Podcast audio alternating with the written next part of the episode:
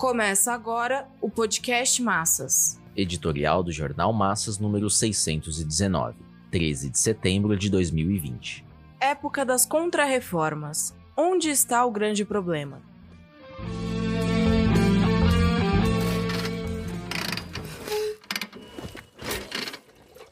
As reformas se caracterizam por expressar o desenvolvimento das forças produtivas, incidem tanto no terreno econômico como no social e político. Eis porque marcaram o capitalismo liberal do século XIX. As contrarreformas expressam o estancamento das forças produtivas e o declínio do capitalismo mundial. São próprias do capitalismo monopolista, cujos marcos se ergueram no início do século XX, de predomínio do capital financeiro, portanto, do imperialismo. As duas grandes guerras mundiais resultaram do choque das forças produtivas com as relações de produção enclausuradas pelos monopólios, contradição que se converte em choque entre essas e as fronteiras nacionais. A Primeira Guerra não destruiu em escala necessária parte das forças produtivas e não acomodou os conflitos entre as fronteiras nacionais.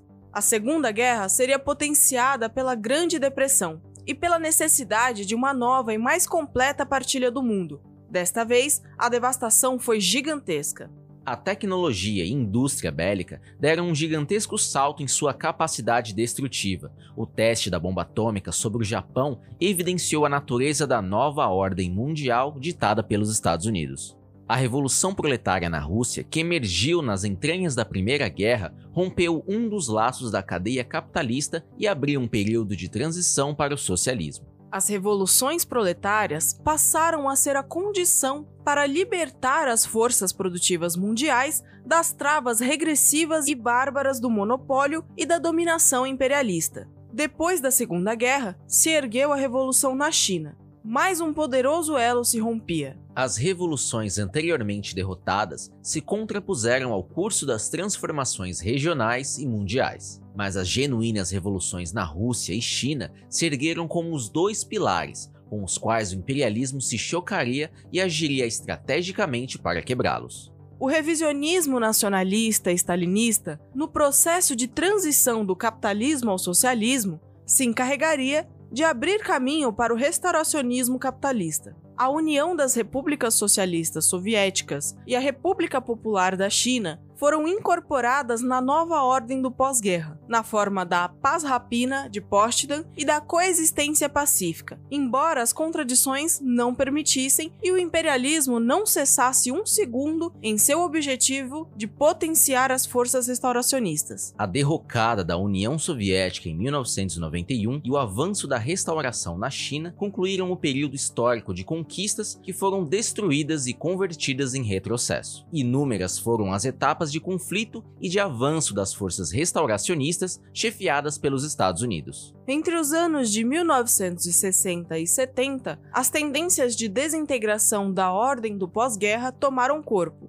O capitalismo mundial, reconstruído da hecatombe, se movimenta em meio às leis históricas de seu esgotamento e evidencia as travas monopolistas que impossibilitaram no passado a continuidade do desenvolvimento das forças produtivas e que gestaram as duas grandes guerras. O arcabouço das reformas mundiais arquitetado pelos Estados Unidos se mostrou insustentável e serviu para ocultar a expoliação imperialista das semicolônias submetidas à nova repartição mundial não foi possível modificar a orientação geral de que o capitalismo monopolista não comporta reformas, de maneira que à burguesia não restava e não resta senão impor as contrarreformas à classe operária e, em particular, aos países semicoloniais que devem arcar com o maior peso das crises. A liquidação de conquistas das revoluções proletárias faz parte das contrarreformas mundiais.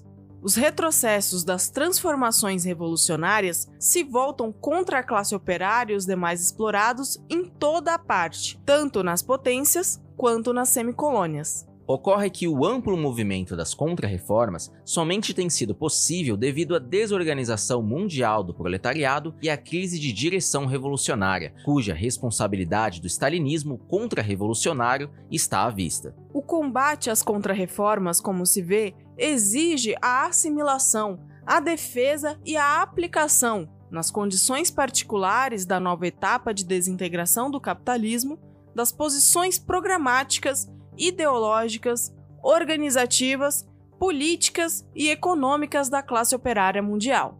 Observa-se que a luta de classes tende a se agravar com a putrefação do capitalismo e com a necessidade da burguesia de descarregá-la sobre a maioria oprimida. Obrigatoriamente, os explorados têm de reagir e, assim, colocar objetivamente o problema da direção revolucionária. O programa de transição da Quarta Internacional reúne essas condições, basta que a vanguarda com consciência de classe o expresse, constituindo o programa em cada país e erguendo o Partido Marxista-Leninista